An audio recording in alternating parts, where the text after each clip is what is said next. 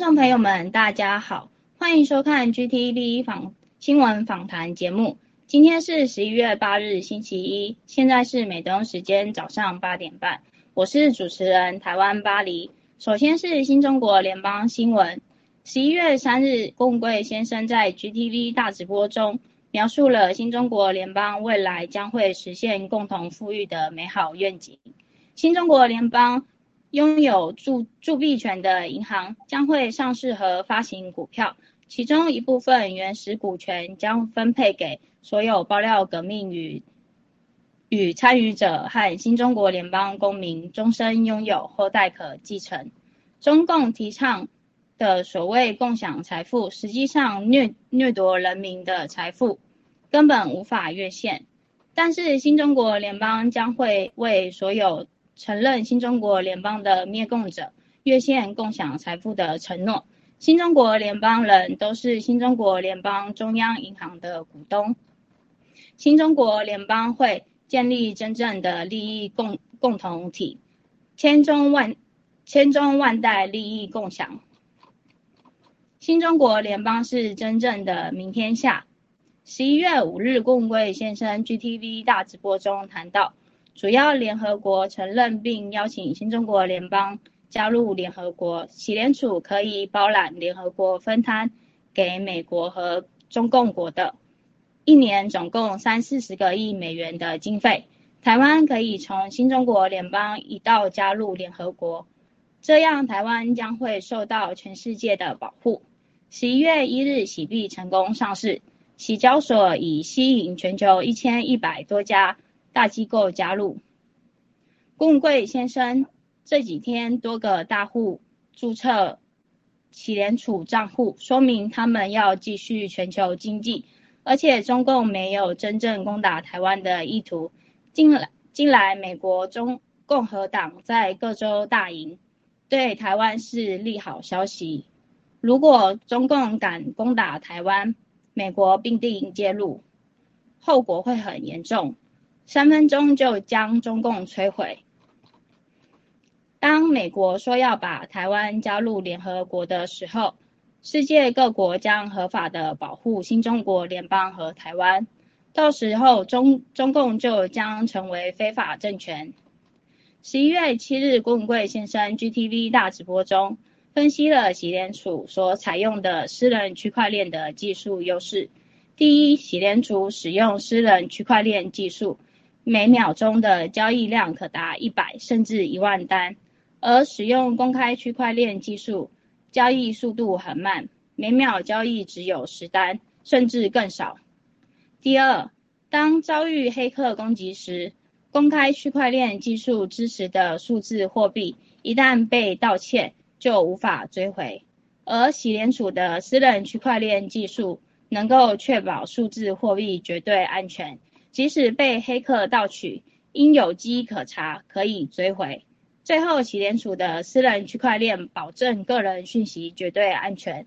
通过喜联储 KYC 的账户讯息不会被任何政府或个人获取，这才叫真正的去中心化。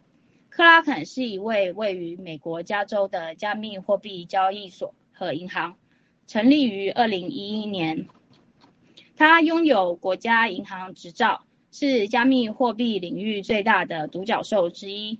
克拉肯公司产品包括加密货币交易所、场外交易柜台和期货交易平台。克拉肯交易所提供加密货币和法定货币之间的交易，并向彭博彭博终端提供价格讯息。在全球加密货币交易交易量排行第六。截止二零二一年，克拉肯已经对美国四十八个州和一百七十六个国家的居民开放，并提供七十二种可交易的加密货币。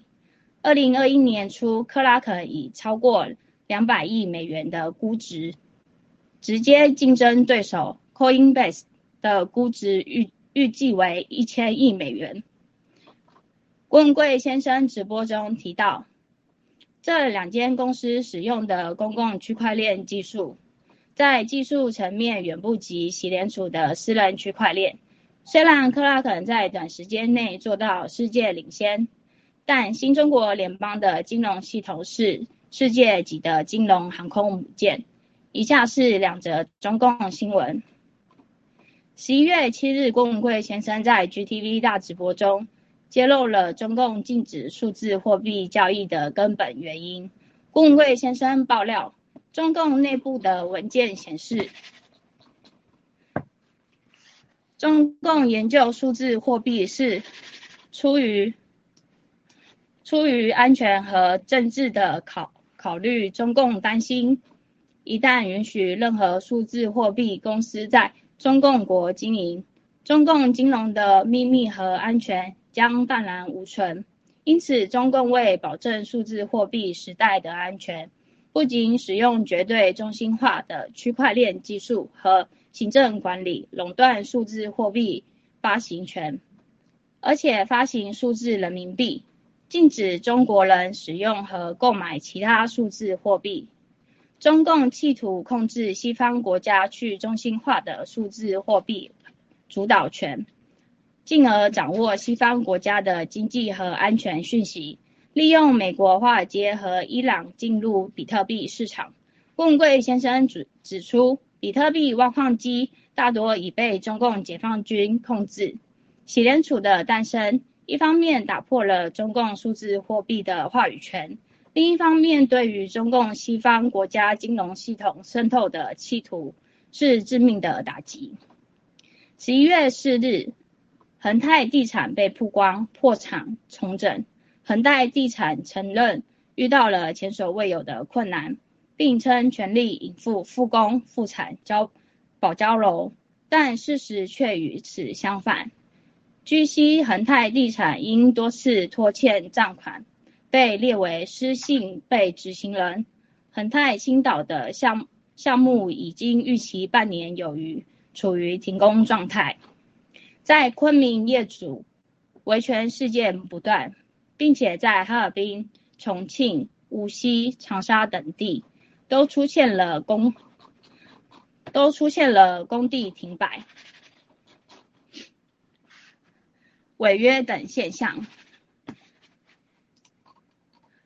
统据统计，二零二一年九月，中共国房企新新开工面积同比二零二零年下降十三点五趴，比二零一九年更是下降十五点二趴。无法复工复产，必定导致债务雪球越滚越大。中共房企暴雷的恶性事件恐怕无法避免。最后是中共病毒疫苗相关新闻。十一月四日，前白宫彼得纳瓦罗参加班农战斗史节目指出，福奇推行疫苗强制政策会对美国儿童造成极大困扰，福奇应该立即停止这种做法。纳瓦罗说，他本人当初同意疫苗研发疫苗，初衷是提供给那些意愿接种的人。而不是对所有人强制接种，尤其是儿童。福奇主张六岁以下儿童强制接种实验性的疫苗，无疑是对儿童的一种变相虐待。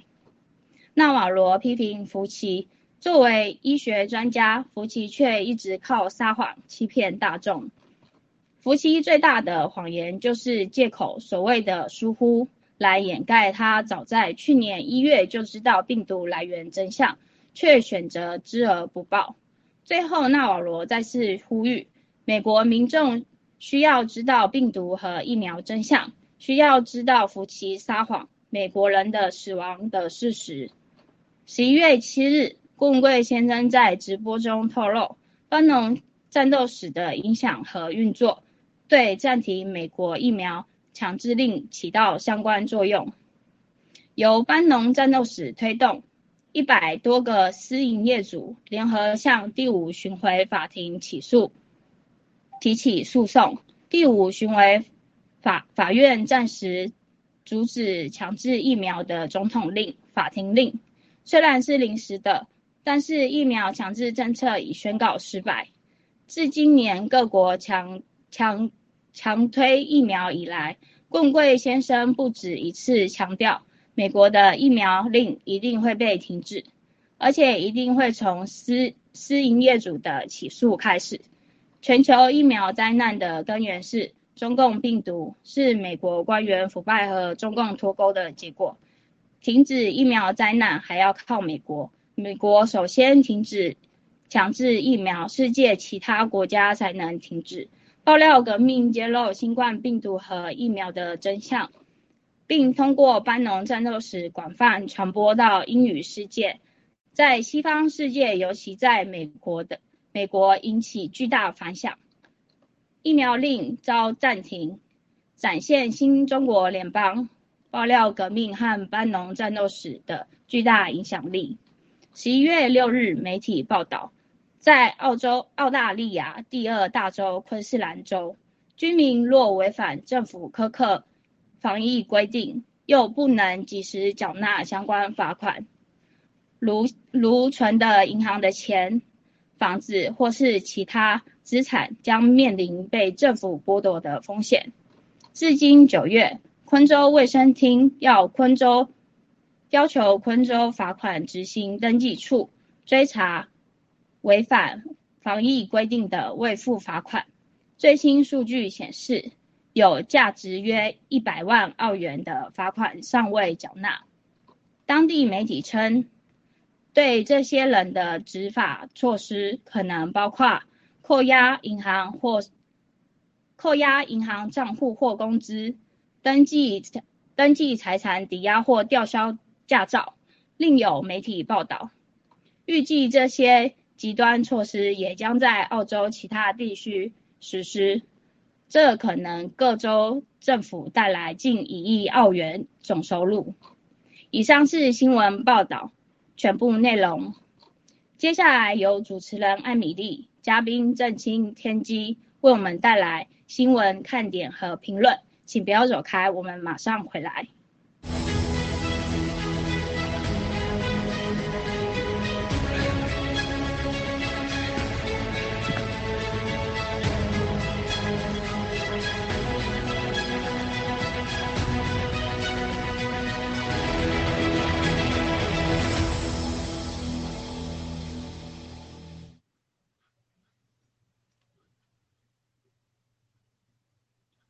好，艾美丽，你没有声音哦。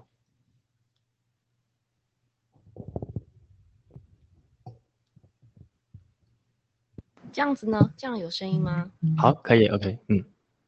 OK，好，不好意思，呃，各位全球的战友们好，还有两位嘉宾好，呃，我是主持人 Emily，欢迎来到新闻访谈。那呃，今天呃很高兴又跟那个两位嘉宾一起来呃主持这个新闻访谈的内容。那么我非常谢谢我们刚刚的这个主播巴黎，那这是因为他第一次上镜，所以有稍微有点紧张，希望我们的呃观众还有战友们可以给他多一点的鼓励。那我想请这个两位嘉宾呢，先跟我们。呃，观众打声招呼，嗯，郑清，Hello，大家好，我们 GTA 新闻访谈的观众朋友们，大家好，真的特别开心又来到了这个频道当中。那大家都知道，最近真的有非常非常多关于我们新中国联邦、关于我们整个商业帝国以及灭共的重要新闻。那今天在这里，希望能够和大家带来更多关于这些议题的讨论。嗯，谢谢。好，谢谢郑清啊，天机。Hello，各位观众，大家好。那今天我们也非常感谢，以及非常的这个呃兴奋啊，看到这个巴尼的第一次的这个主播表现，表现的相当的好。那我们也给他一个非常最高的鼓励。那么最近呢，我们新中联邦还有我们的这个洗圈呐、洗币圈呐，也发生多非常非常多的大事。那么我们也不要忘记所谓的病毒还有疫苗造成的灾害。那还有我们也会持续的报道以及更新以及分析评论。呃，这些所有国内外所有的政治形势来给大家知道，谢谢。好，谢谢两位嘉宾。那么我们就来进入我们今天的这个第一个话题，就是呃，中共的六中全会哦，就在今天的这个北京召开了。那么，呃，这个习近平啊，他就代表了这个中央政治局向全会做一个工作报告。那这个新闻的重点就是他这个工作报告呢，就关于这个党的百年奋斗重大成就，还有历史经验的决定。决议哈进行说明，他的这个呃整个决议的名称非常的长。那这次六中全会是预计啊会通过这个中共历史上的第三个历史决议。那这个决议呢，主要是要凸显习近平他执政九年以来的这个功绩。那么过去呢？呃，为什么说是它是第三个？因为在这个中共的党史上面呢，还有另外两个历史决议，一个是在一九四五年通过的，呃，一个决议叫做关于若干历史问题的决议。那这个决议是在检讨他们当时的这个整风运动，然后对这个中共建党以来的路线。呃，争斗啊，进行了一个总结。那这个决议通过不久之后，就确立了毛泽东的思想在全党的整个呃指导地位。那么另外一个决议呢，是在一九八二年通过的啊，关于建建国以来党的若干历史问题的决议。哦，然后这个呢是在检讨文化大革命当时，呃，中共建政以后重大历史进行一个总结。那这个呃决议通过以后呢，就是在评价毛泽东的历史功过，同时就也确立了哦，当时是邓小平的一个核心的领导地位。那么呃，今天的这个六中全全会啊，根据这个中共的官方说法，它是呃在。决议什么样的这个呃，就是原因是因为这个百年以来啊，他们达到了四个伟伟大的这个成就。然后呢，他们要回答什么问题呢？第一个，为什么他们能够成功？还有怎样继续成功？这两个重大的问题。那他先前的两个决议都确确立了当时的这个领导人的地位嘛？那所以这次呢，呃，就是要确立习近平的这个地位。然后他就把这个中国百年分了三个阶段，一个是毛泽东，另外一个就是邓小平。那么接下来就是要突出习近平的攻击。那么，呃，我看到这个新闻嘛，我想说他就是这个就是要强调习近平的攻击以外，他就要定定他的党内的领导地位是不可动摇的，甚至要超过毛。以及邓，那另一方面呢，他一直不断的强调，就是说是因为党的领导才带领了中国人民创造了这四个伟大的成就，哦，那么再一次的又把中共跟中国人捆绑在一起。那他内容提到的这个所谓的成就，提呃特别提到了中国特色社会主义。其实我们知道，这个所谓的中国特色社会主义是中国共产党他们的权贵阶级的呃对中国人的一种奴隶的制度。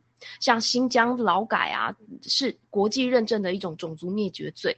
那中共呢？他还说，他说过，他实现了人民从温饱到不足的整个小康。然后呢？但是还是有六亿人，整个月收入是不足一千人民币的。那如果你中国中共国你在这个决议上强调自己的攻击，说明中国强大的，那你不应该会有港独、台独、新疆独，甚至西藏独。如果你中共国强大了，那你应该要给中国人实行一人一票，你才能说你代表中国人。那不晓得两位嘉宾又是怎么解读这一篇新闻的呢？我想要请呃天机先帮我们呃解说一下，谢谢。好的，谢谢 Emily 哈。呃，其实是所谓六中全会现在开始的阶段。那么其实这个很简单嘛，在于在过去的一年甚至在两年当中，这个所谓的这个政治斗争啊，就就是在台面下在越演越烈。那很多的政治斗争在我们文贵先生爆料之下，就是还好像浮上台面。呃，谁又被抓啦？谁又被呃，谁又被暴露啦？呃，甚至是最近的这个什么彭帅事件啊，这这些事情，让大家都以为说，哎，这个是不是政治斗争啊？还只是说这个只是一个呃一个呃鸡毛蒜皮的小事呢？那现在这个六中全会呢，代表什么呢？代表说他们之间的这个在台面上的这个斗争啊，就直接就是在呃明面上了。这个到到手明面的程度呢，就是说，哎，现在我们现在。本来啊，就只是可能远远的看不到人，然后都是底下人在去做这个政治斗争的事情。那然后把你底下人开始抓的抓，双规的双规，对，然后软禁的软禁，甚至马云可能现在好像还在西班牙不回来了，是吧？那现在呢？现在就是哎，我现在所有人啊，这个领头的人，哎，大家过来这开会，这个。恨人呐，这个仇人这个眼中啊，就是就是在这个时候就看出来说，哎，我们之后就可能就是之后啦，就是这明刀明枪啦，之后有可能有可能就是说这个抢钱啊，可能会用一些名头啊，然后之后就完全不用任何任何的名头，呃，该该谁谁该抓抓就就会很快的就会会实现的，而且这个抓完了之后呢。又会奠定这个习近平这个统一呃这个中共这个政党的这个思想，而且统一这个集权这个思想，那这个当然底下的人会完全会不同意啊。那不同意的情况是什么样呢？不同意的情况下，人可能就赶快逃离这个中共国，或者说钱就赶快呃跑到这个海外安全的地方。那么海外安全地方有哪边呢？这个我们就拭目以待啦。谢谢 Emily。好，谢谢这个天机。你刚刚讲说这个不同意的人，他们不同意的可能不会举手，可能就是用脚投票，人直接跑掉了。那呢，请这个郑清也分享一下您的看法，谢谢。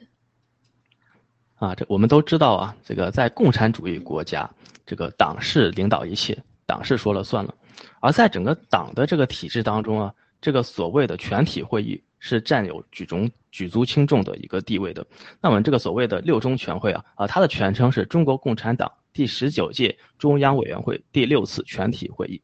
那在这个会议当中啊，是所有的啊这个大概一百多名这个全体中共中央就中央委员会的全体中央委员，他会啊这个坐在一起，这个开这个大会去讨论。而讨论的议题呢，那全部都是就。就是怎么讲，就决定整个中国全体国民命运的呃这样的一个方向。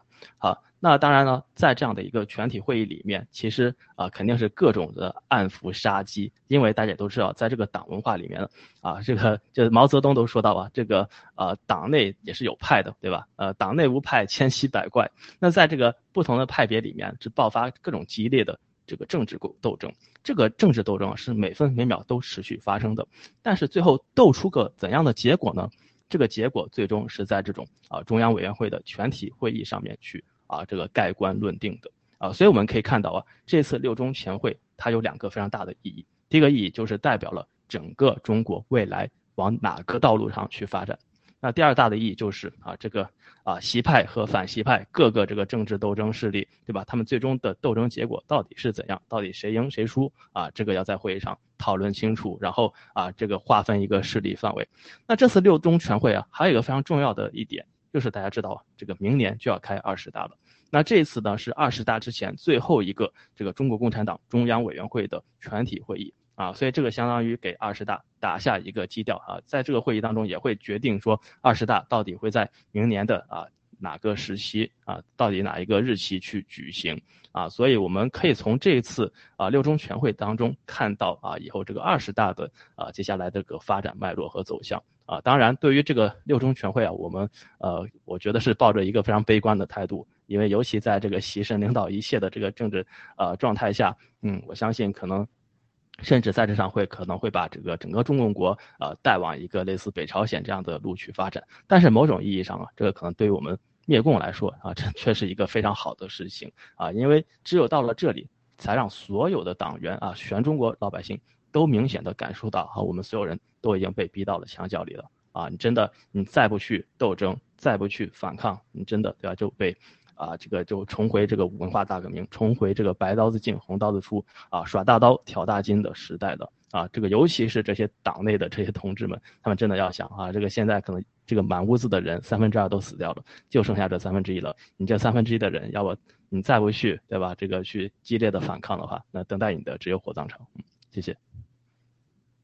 好，谢谢郑庆的分享，您讲的已经非常的呃完整了，那我这边可能就不再补充了，嗯，那呃这个其实我记得这个文贵先生有说啊，他们举办了这个所谓的台面上的明面上去讲的这些东西啊，就是其实他们只早在呃他们会在举举行这些会议之前啊，就已经把所有的这个什么势力划分啊，还有什么派系的斗争啊，都已经先把它解决了，然后呢才会拉到台面上去讲。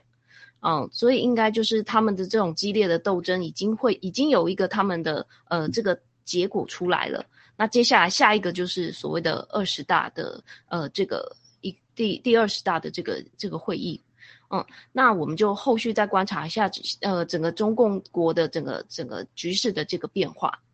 那我们再看到这个下一则消息，呃，这下一则消息是台湾的这个国防部啊，就是他在送交了一个立法院的一个东西，叫做这个定定境外网络新站做，就是做守则，应该是说它是一个报告书，嗯，就是说现在的境外势力对台湾网络的这个网络战的一种攻击吧，那就提到了中共是怎么样透过什么样的模式呢，对台湾进行的一些一些认知作战。我们知道中共有几个模式啊，对台湾的统战，呃，不管是认知作战啊，还有恐吓啊，还有就是武力嘛，那还有渗透的呃一些媒体的整个宣传，那它是透过有四种，一个是外宣，一个是粉红，然后第三个是农场。哦，第四个是协力，这个四大模式。那我们看到了，呃，我们非常清楚，就是外宣是什么。那粉红，我们听了也可能可以理解。那这个农场非常，就是你听到会很熟悉，是指指新中国联邦的农场吗？还是什么呢？那协力又是什么东西？我想要请这个天机帮我们，就是带大家了解一下。谢谢。嗯，好的好的，呃，我们请导播再切到下一张哈，下一张哈，这个有人哈看这个陆大脑袋啊，这个看到这个所谓的农场啊，这个因为是台湾国王风一讲是说，哎，农场，这个就说是中共的农场啊，他就一一整个高潮了，这没有办法，因为他损失了三百万的洗币。对，还有三百，可能是不知道几千万的那个股份。那他这个呢，这个所谓的秦朝打工人呐，这个他这个羡慕嫉妒恨，我们也是没有办法的。但是我现在现阶段，我身为台湾人，我从小在台湾身上长大，我必须要马上对他这件事情做出反击。什么反击呢？此农场非彼农场。此农场非农场，什么叫农场文呢？这个在台湾呐，这个是很有名的，我们叫做农场的，那这个叫什么？农场网站或者说农场文章。呃，我们再请导播再切到上上一张哈。对，什么叫农场呢？因为我们说中共透过外宣，他在跟我们台湾宣导什么？统一国家，共产体制才是好的啊，社会主义才是好的啊。可是我们在新中国联邦或者说各个农场的部分，我们有宣导这件事情吗？我们就永远的宣导都是新中国联邦的理念。自由、民主、平等，而且信仰自由，对不对？而且真假善恶，这些都是我们要宣传的东西。那这个农场它是在讲什么呢？只要在台湾啊，就比如说大家都很习惯用 Google 在查一些资料。那 Google 有时候在查资料的时候，它可能会出现一些文章。那这个文章它会用用一些很耸动的标题，很耸动标题来引导你，而且这里面的内文啊，从头常常都是呃错误的，或者是说就是带偏的。很偏颇的文章，例如说，你可能会看到一些文章啊，我这边念给你听哈。例如说哈，呃，这几亿人口都惊呆了啊，太神了，不看会后悔，或者说，哎，千万别叉叉叉叉，或者说，呃，知道真相都后悔来不及了，呃，然后最后一个就是说，呃，看完结局我都哭了，呃，我深信啊，这个在座的观众啊，一定很常常看到这些，呃，这种这种农，这个我们在台湾叫农场式的标题，我相信艾米丽一定也看过这种文章，对，一定也看过这种标题，所以说。台湾呐，这个国防部说的是这种农场的文章，这种散播这个农场的假讯息，或者说非常偏颇的讯息，或者说里面带有这个呃共产体制的讯息，不是我们新中国联邦说的这些呃农场概念，说什么加入农场，反正加入农场也不会要你的所有资讯，你想进来就进来，想离开就离开，完全没有任何的任何的这个偏颇，而且我们在这个农场这个建立的时候，也是以服务战友为目的，而且我们是传播这个新中国联邦。暴露革命的这个所有理念，我们何时曾几何时一直在宣传所谓的中共这个大外宣，并且统一的的这个理念。所以说我真的觉得啊，这个陆大脑袋啊，这个看到农场就高潮这件事情是非常非常不耻的。而且他在这件事情还一直在宣，在他 YouTube 的这个频道上一直说这个所谓的农场，就是说我们这个鸭网啊，也就是说郭文贵先生啊，这个带领的这一一案子说什么这个是这个共产党的这个农场。我这边跟您保证，绝对不是。你只要身处在台湾，台湾人都知道，这个所谓的农场，绝对就绝对都是农场的假呃假新闻，而且是假网站。谢谢 Emily。好，谢谢天机的解说哈。我刚刚听到农场，就以为是我们新中国联邦的农场，所以我刚刚玻璃心了一下。那这个就是最可恶的，就是这个。撸大脑片啊！王定刚竟然把这个东西影射是我们新中国联邦的农场，我觉得他实在是一个恐怖情人呐！为什么他得不到三百个币就想要对我们做出这种报复的行为？嗯，觉得真的是令人很不耻啊！那谢谢这个天机的分享，我想要就是直接跳过这个人，那我们赶快来看我们的呃这呃摇滚巨星文贵先生的这个影片吧，谢谢。你知道我们洗联储对共产党最大的威胁是什么？还真不是你想想他的钱能出来，他害怕。我我给你控制就完了吗？他相信自己能控制得了，你出不去。对他最大的打击是我们在外边的权利，就是你不可能渗透到洗联储，成为你的代言人，帮助你收集西方的金融技术和跟你一起作恶。就他勾织了这一个所谓西方的数字货币时代到来的话语权，因为我们他做不到，这才是他最大的担心。第二个核心技术，今天七哥最后给你爆个料，告诉咱们的技术是为啥要这么做吗？你知道咱有啥技术跟人家不一样吗？我告诉你，洗联储用的区块链技术，两个技术就是一个叫隐私的私人区块链和公开区块链。为啥咱要用？私人区块链它有两种，就是一个是公公开的，你看到刚才什么 Coinbase 他们什么是交易所，这全是公开的区块链，只有我们是私人区块链。为啥我用私人区块链？跟共产党有关系的。第一条啊，从这个实际上，就现在的就摩根斯丹利这个 Oracle 系统，它是一个每一秒钟它能做到可以做到，我们可以做到一百单到一千单，甚至到一万单。另外一个系统，它就是公开链，就是它是私人区块链。公开链大概一分钟可能做十单，一秒钟有时候连一单都半单都做不了，很慢。那你说洗联储怎么用啊？它没法用了，就它是技术决定运行，这是一个技术上还有很多方面啊，就是这个我咱我就不说了。但最和跟共产党有关系我的问题，区块链最大的跟我共产党就是你把我都黑掉，我就让你都黑掉了，所有的币你都拿走。公区块链就拿不回来了，就没了。比特币给你拿走了，就拿不回来了。什么币给你拿走都没了，包括你看到刚才那个 Kraken 那些币都给拿走，你都没了。只有咱们这个技术，你拿走没用，你还得还给我，因为我是有痕迹的，我都能拿回来，绝对的安全。所以共产党咱对付共产党知道什么？咱是天生就是灭共的，来这个币就是灭。共产党，你把这个币你拿走，你白拿，牛吧？第二条私人区块链什么关系？大家记住吗？不但是共产党，任何国家政府都不可能，你不可能除了洗联储和人家勾兑之外，没有一个人能拿到你的个人信息，绝不可能。世界上只有我们敢说这句话，绝对不可能。币之前你叫 KYC 啊，这是这非区块链技术，KYC 完加密完的币的信息和技术，包括洗联储拿不到，永远不可能。比如说经过转转几次，咔咔咔卖完几次卖完回来，你再完了。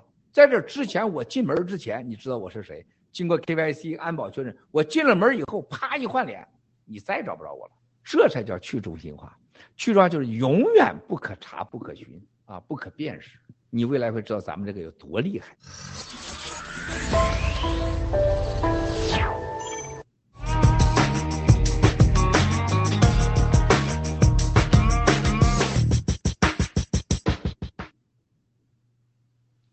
好的，观众欢迎回来。嗯，刚刚这个昨天的这个文贵先生的直播谈到的这个洗联储对中共最大的威胁，第一个就是，呃，因为这个。呃，这个喜马拉雅币的这个主要的呃拥有者也大部分都是我们的战友，所以我们拥有了呃算是呃整个喜联储的这个铸币权的一大一大部分的这种股东。那另外一个他所害怕的就是喜联储的整个核心的技术啊，他使使用的就是这个私有链，然后呢，他。除了它很迅速，呃，可以高效的处理我们所有的交易，然后也可以安全的保护保证了我们所有人的一个信息。那想要请天机分享一下，您看到呃这个文贵先生的这个影片呢，您当时是什么样的一个想法呢？呃，说真的，这一部分还是先给郑清吧，因为老师说这个还是以他专业，然后他说这个公有链跟私有链这部分的话，自己没有很懂，还是交给郑清。好，那郑清想要请教你后，就是说一下这个区块链的这个技术啊，包含了有呃他所说的这个什么所谓的私人的区块链，呃，它到底有什么样子本质上的一个区别，让我们的这个战友们都可以了解一下。嗯，好的。那首先我们想说啊，这个本身这个区块链加密货币呃这加密货币的这种体系啊，它就是独立于现有的这以美元为主导的这种银行系统。啊，那这样一下子呢，就会给 CCP 一个可乘之机。为什么？因为在西方，大家都是私人企业啊，公开的、自由的市场竞争。那在无数个这种啊区块链加密货币在竞争的过程中，那很容易就会被 CCP 渗透嘛，对吧？你这个企业被 CCP 买通，你的账本被呢买通，整个就被你 CCP 控制了。那进而用这些啊这个各种各样的加密货币，那尤其是这个以太币，甚至是比特币，对吧？用这些主流的代币去向啊这个美元体系发起进攻。但是我们洗币的意义在哪里呢？哎，我们整个洗联储这个体系你 CCP 控制不了啊，我们是绝对和你反抗到底的，我们是拿这个去灭你的。不光从主观的意愿上，你不可能把我们给控制，不可能，我们不可能选择和你合作，在客观的技术条件上，你也根本没有办法渗透我们。这个就要谈到这个啊，这个公有链、私有链的这些啊这种啊不同之处了啊。那我们知道，像现在主流的这种比特币啊、以太币啊，它都是这个所谓的公有链。公有链是什么呢？它就说这个准入门槛呢基本为零。任何一个人都可以去进入到这个体系当中，你可以自由的啊开设比特币的这个地址，然后拥有比特币的私钥，然后你可以你看到全世界从二零零九年这个比特币主网上线以来到此时此刻所有人的所有聊天记录啊，所所所有的转账记录，这相当于什么？比如说，哎，大牛他在啊使用比特币作为他主要的这个嗯，比如付款的一个账户吧。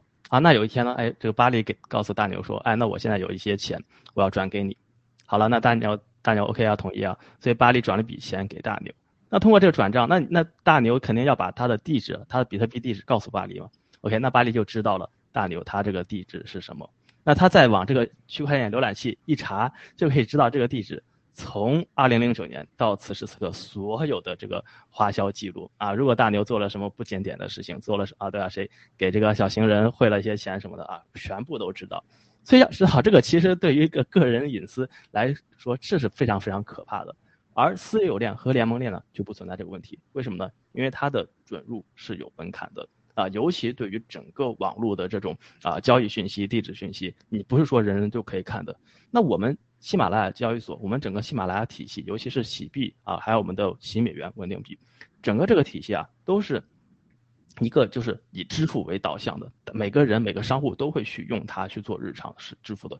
这个这样的情况下，你不可能用一个公链体系去完成这样的一个商业目标，对吧？因那因为大家想想这个多可怕，对吧？我们所有的人的这个这个交易信息，你被任何一个路人都可能是就泄露出去，都可以去知道啊。这个对于交易隐私方面是非常。非常不安全的，而这种联盟链和私有链呢，它就是转这个准入的门槛就是给你调高啊，不可能大家可以去接触。但是这个联联盟链和私有链还是也有少许不同。你像私有链就完全就是一个这个机构控制，比如说我们的洗联储，对吧？控制这个整个账本系统。而联盟链呢，可能是哎有几个合作的单位，比如说我们洗联储和 J P 摩根啊和这个什么花旗银行，哎大家组成一个联盟，组成一个这个共享的账本体系。那就这几个机构是知道这些，然后他们共同维护，所以这个是就准入方面有所不同。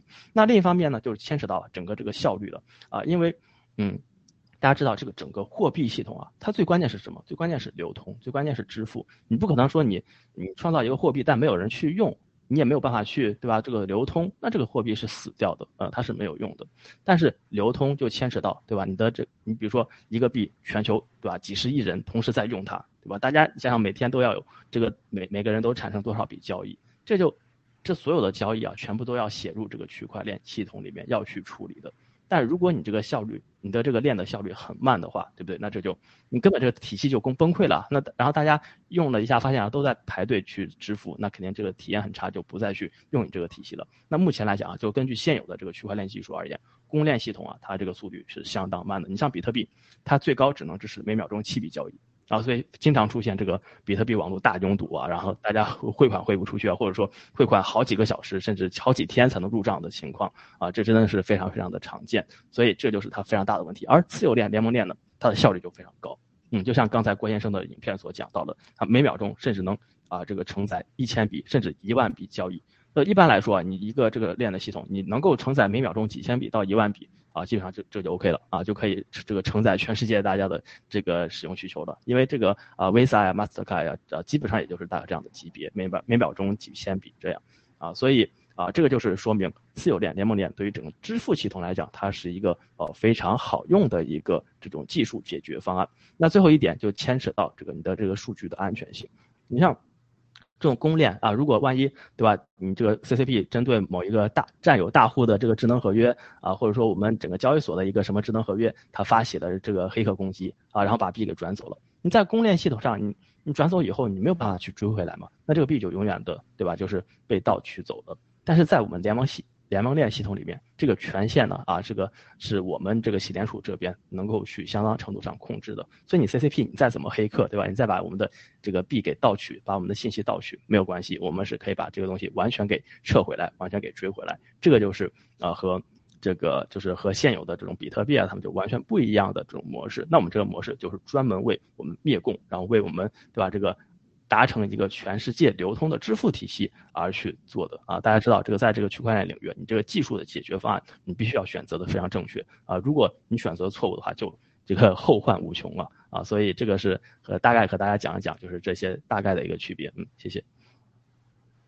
好，谢谢呃郑兴的这个解说，呃，我相信这个很多战友应该都是比较清楚了解他们的一个区别了。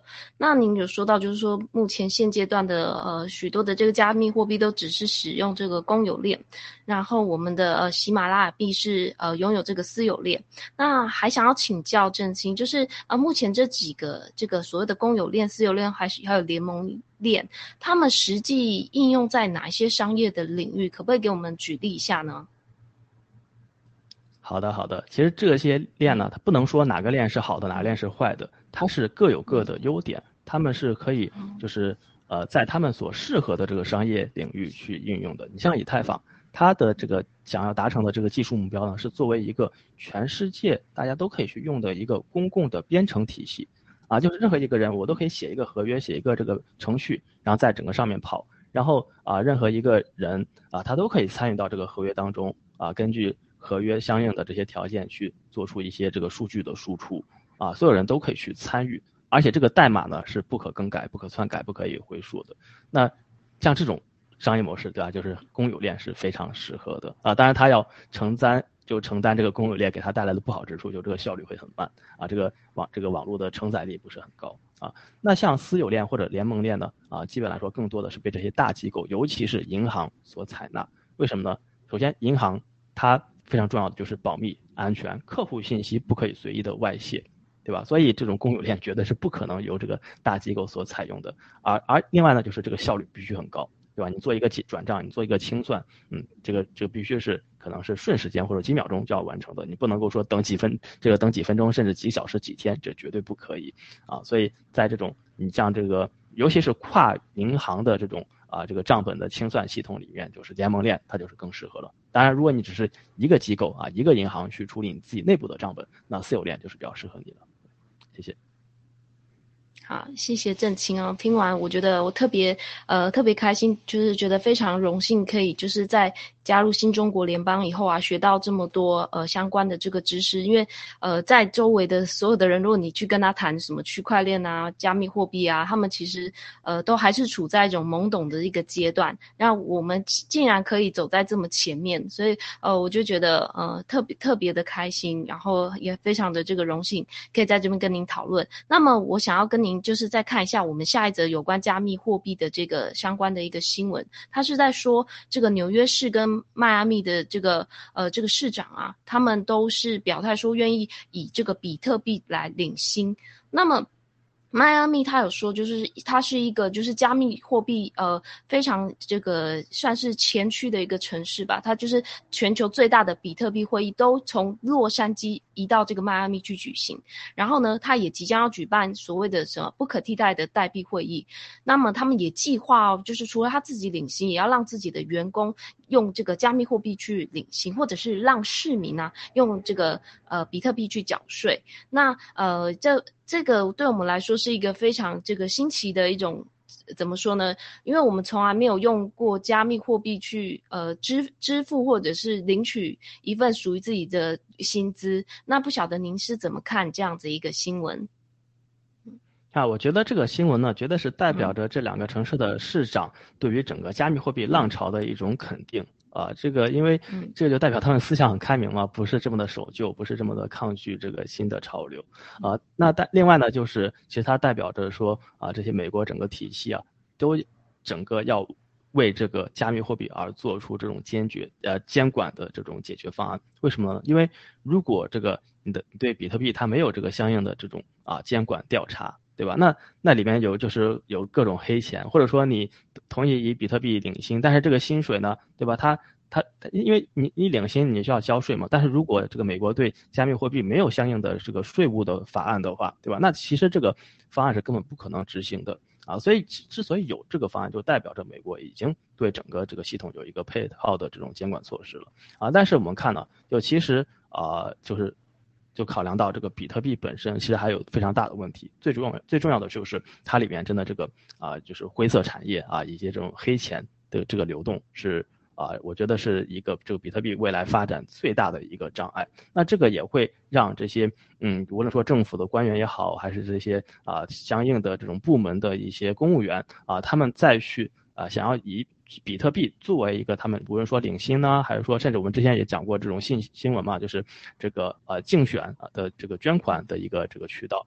那因为它这个比特币它有这种灰色产业，所以他们就会有顾虑。啊，他们不希望说我的这个捐款被别人指责说，其实我这个来源有很多程度上，比如说啊，来自于这些非法的渠道，对吧？所以他们会就是会有顾虑，甚至要从这个方式去切割。所以我们会看到这个就比较矛盾的一点，一方面就是大家对这个加密货币浪潮非常肯定，但是比特币呢，其实嗯还是有非常多的顾虑的啊。但是我觉得无论如何，像这种新闻呢，都是为我们整个洗联储打下一个坚实的基础，就是让大家越来越多的人肯定加密货币。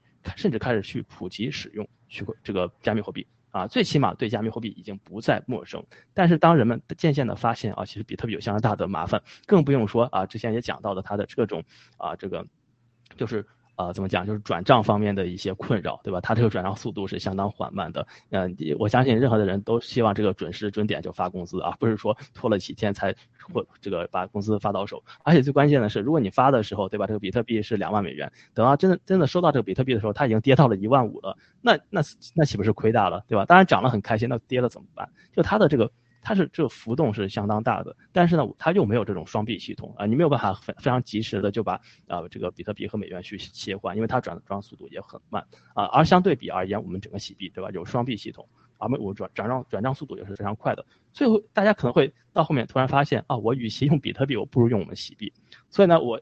在我看来，比特币它就是一个，对吧？为我们这个去这个冲锋陷阵的一个这个勇士啊啊，让大家了解，就是帮我们去这个训练市场。到最后大家发现哦，其实洗币更好用，它更安全，它非常的合规化。这就是为我们洗币接下来打入整个货币市场，打入这个包括你发工资呀，对吧？你做这个相应的支付的这些，这尤其是政府相关的这些支付，甚至成为国家主权货币，打下一个坚实的基础。嗯，谢谢。啊，谢谢郑青的分享哈。那呃，其实如果他开始已经开始在使用加密货币了，我觉得这个是一个值得鼓励的行为，就是至少他跨出了这一步。但是呃，由于他这个是一个新的东西，可能还不是那么样的一个完善。那后续的话，可能呃，不管是法律啊，还是各方面的问题，都可以渐渐的去呃一步一步的把它完善。那但是呢，他可能会发现加密货币的其中的这个比特币，就如呃郑青所说的，呃浮动过大。所以呢，这个并不是一个很好的一个呃支付的一个方式。那改改而最后呢，是使用的这个喜马拉雅的这个货币，我觉得这是一个非常可以期待的一个部分。那呃，天机，你对我们刚刚这个呃郑清所说的这些，你有什么需要补充的吗？嗯，好的。正所谓那个长江后浪推前浪啊，前浪倒在沙滩上。这个比特币啊，跟这个以太币啊，它绝对是会为这个先倒在这个沙滩上了。这个也可以说明说什么呢？这个纽约啊，跟这个迈阿密，他们这个对于这个加密货币的信任，他也认为说，依照依照他们的所了解到，对于加密货币，他们认为说这个是下一个时代的趋势。可是下一个趋势，那个下一个世代的趋势是加密货币，那哪一个加密货币是好的呢？这个就是要要留给他们去做功课嘛。他们可以选择比特币或以太币，当然，那当然了，这个所谓的利益跟承受风险，那他们要去承承担嘛，不管是政治上或者是经济上的。我们在时间再拉到在二零零八年那个时候。当时发生什么事情呢？是不是 iPhone 的出现，智慧手机的出现？OK，当时的智慧手机那个百家争鸣呐，有各个厂家的那个那个智慧型手机啊，台湾也有智慧型手机，三星也有智慧型手机，日本也有智慧型手机，中国也有智慧型手机，那美国的 Apple 也有智慧型手机。可是到现在，right now 这个 moment 的话，那是哪一个智慧型手机对于这个市占率，这个远远高居于其他的品牌？那么我深信是这个呃苹苹果品牌的这个智慧型手机。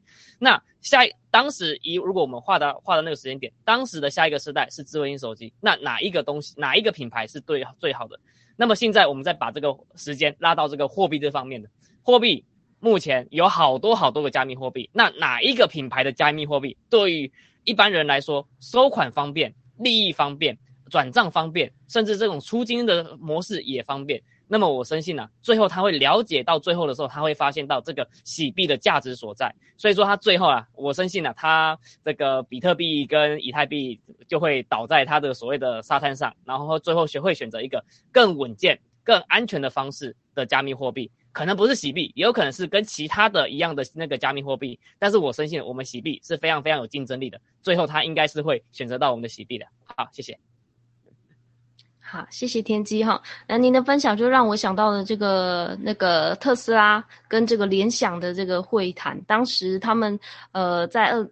我忘记是二零一二还是二零一四，他们的那个对谈当中，这个马斯克说他当时的客户就是他的这个销售量啊，就是跟这个联想有巨大的这个差异。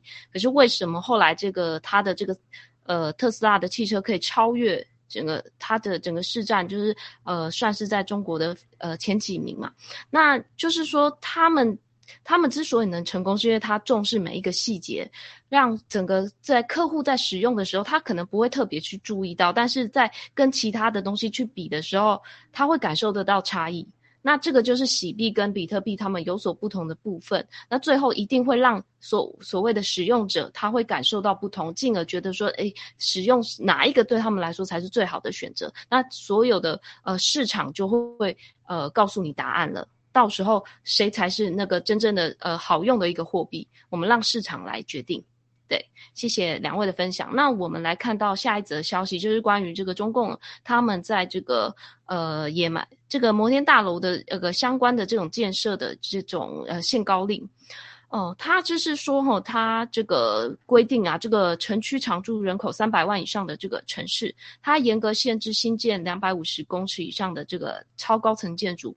不得新建五百公尺以上的这个超高层建筑。那么，由于是因为这个五月中旬啊，有一个建筑物就是在深圳，我们大家应该都有看到那个大楼摇晃的程度非常的呃严重啊。那个它的总高是三百五十六公尺，所以让很多人当下是仓皇的逃走，然后引发所有的住户的担忧。那随后这个大厦呢就暂停营业了，一直到这个九月八号才恢复这个营运，封闭了近四个月。那这个这个新闻呢？也也是想要请天机您分享，您是怎么看待这个它的推出的这个限高令？这跟它的这个建筑法规是真的呃考量到所谓的安全性的因素，还是您觉得有什么其他的原因吗？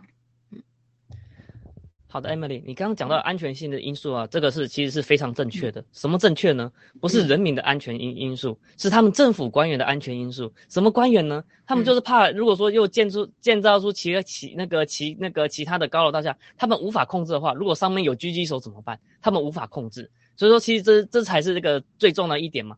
那么你说这个呃，因为中呃中国大部分的林那个土地，尤其是城市啊，对于这个地震或台风的这个频率是比比台湾少很多的。台湾都可以盖出这个所谓的“一零一”的。那因为在盖之前呢，都要很经过很多很多的安全评估，所以说我们才能就是评估完过后才能盖出说，哎，这么样的那个高楼大厦。那台湾高楼大厦当然也是不少，尤其是在台北市或者高雄市这种地方。那么，呃，中共国这个体制之下的的中国啊，这个应该也是有的。那为什么就是不给盖呢？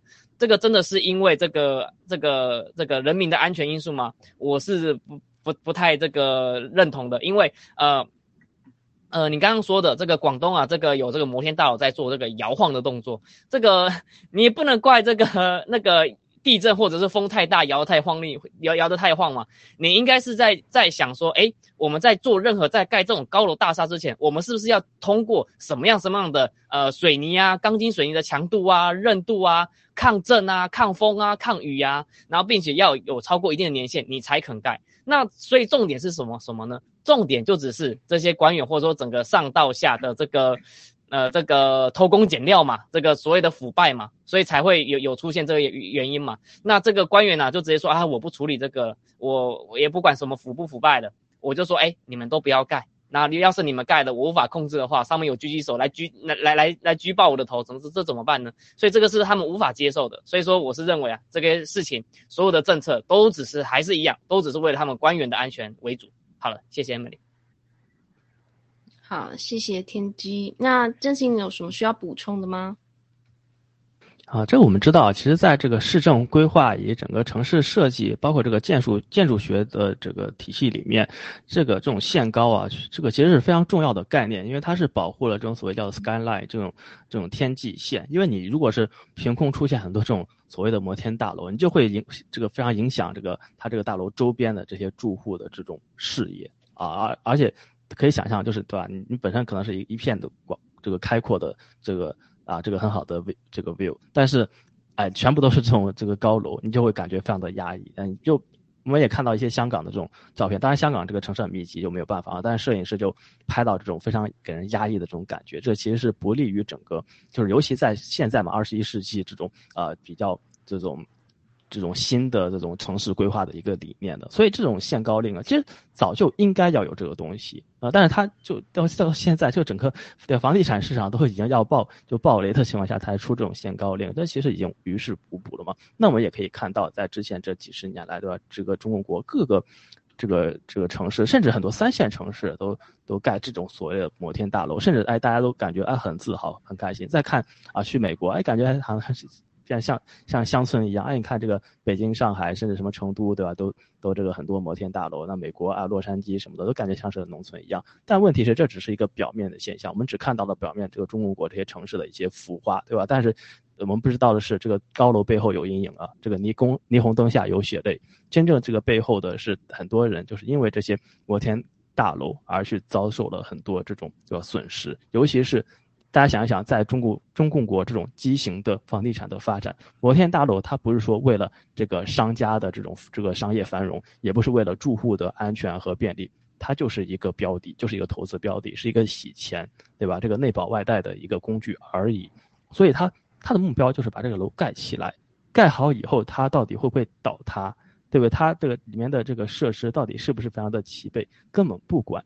甚至呢，它在这个操作资本当中，如果资金链断裂以后，我们就看到这些摩天大楼就一个一个烂尾掉了。那之前在房地产还在蓬勃发展的时候，我们都可以看到相当多城市的摩天大楼都烂尾嘛，像包括这个在重庆啊，这个成都啊啊，甚至成都它要建这种世界第一高楼，对吧？你你关键你周边的这个经济体根本没有办法去，对你根本没有必要去去盖这种摩天大楼。但是呢，不管就是盖，它最后又烂尾了。所以其实这都是一个又一个的资源浪费。而现在它是这样，我们想想，过了二十年、三十年之后呢，这一桩桩的这种，对吧？这个水泥啊，啊，这个水泥工具，最后一定是给大家带来非常大的后患。你甚至到那个时候，你炸都，你都炸都来不及，你可能都。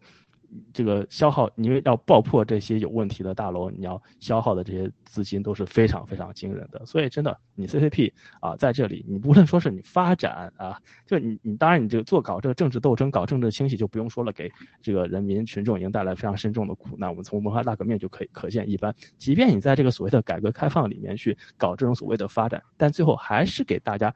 带来这个身子重的这种长期的苦难，你的这个卖子工经济会，对吧？这个做做就是让多少这个资源被浪费掉了，而且污染环境，对吧？你每一个这个大楼都是由背后这个的钢铁水泥所组成的，这都是又带来这种非常这个重污染的，对吧？这个整个的对环境的破坏，所以真的就是 CCP 不灭啊，我们真的这整个中华大地真的就是满目疮痍。嗯，谢谢。好，谢谢这个真心的分享哈，因为我我想要直接呃接下一则消息，因为他这个跟您刚刚讲的有一些不谋合谋合不谋而合的这个呃理念，应该是说这个我们直接看这个这个新闻，他是说这个双十一他这个要做呃一些禁令嘛，那他讲的这个整个七个禁令呢，他第一个就。特别提到的这个严格落实主体责任。他在促销期间呢，他要求的第一个要求是什么？这个他说，平台经营者必须要亮照，啊，所有的证照、亮证还有量标去经营，他把这个东西放在第一位。那我们在看到，就是我们刚刚上一则消息，您所讲的这个内容，呃，就是也就是说，他们其实的为要禁禁止某一项东西，或者是去推广某一项东西的时候，他们都有他们自己的一个自己私心私欲哦。比如说，你你要亮照、亮证这些东西，是不是要去申请？百姓是不是要花钱去买这些东西？然后呢？你所谓你所谓的呃，是以站在消费者的这个角度说，哎，消费者应该要理性的消费，然后禁止商家去做这些促销的这个呃跑偷跑步的一个行为，而且并需要公开化、透明化。这些我我觉得这个可能会呃整个打击整个呃双十一的销售，不一定是说。不一定是说你你做的这些东西就真的可以，呃，就是可以让消费者理性的消费嘛？因为我们本来就是一个促销的一个活动，那但是你就在这个活动之前呢，呃，去做这种打压的行为，那牵扯到了什么？第一个，我们知道双十一的活动最大的一个平台就是阿里巴巴，另外一个就是京东，那这个是有没有可能又是另外一种这个打压的这个呃行为呢？那我想要请天机简简短帮我分享，呃，给您三十秒，您帮我分享一下。嗯，好好好好，没问题，不谋而合，不谋而合。嗯，这个所有，我不认为说这个是认为的打压，这个只是我们譬如说洗币上涨的时候，这是打鸡血，那这个是打再再打冷静的血，他就是要要譬如说之后，因为每次都会公公开说，哎，我们这次成交额交易额额到底到了多少呢？那他这次就是要要先打说，哎，我们是要。消费者理性的消费，所以我们交易额没有很高，然后把这件事情冷处理。那冷处理最后的目的是什么呢？是要掩盖自己国内经济数据的不行，这才是重点。嗯，那这个重点呢，也是因为这个政党之间就是互相打劫，然后说，哎，为什么这个之间的经济这个没有这么好？那是为了什么呢？所以话为，所以说重点只是为了掩盖掉这个事实，所以才做出这个决策。好，谢谢 Emily。好，谢谢这个天机的分享，然后呃，也谢谢这个郑清今天帮我们做的一些呃呃区块链的这种科普啊，我相信就是呃我们的观众还有我们的战友都会有有所收获。那我们今天的节目就到这边了，我们下次再见了，好，拜拜。好，谢谢大家，拜拜。好，谢谢所有的战友。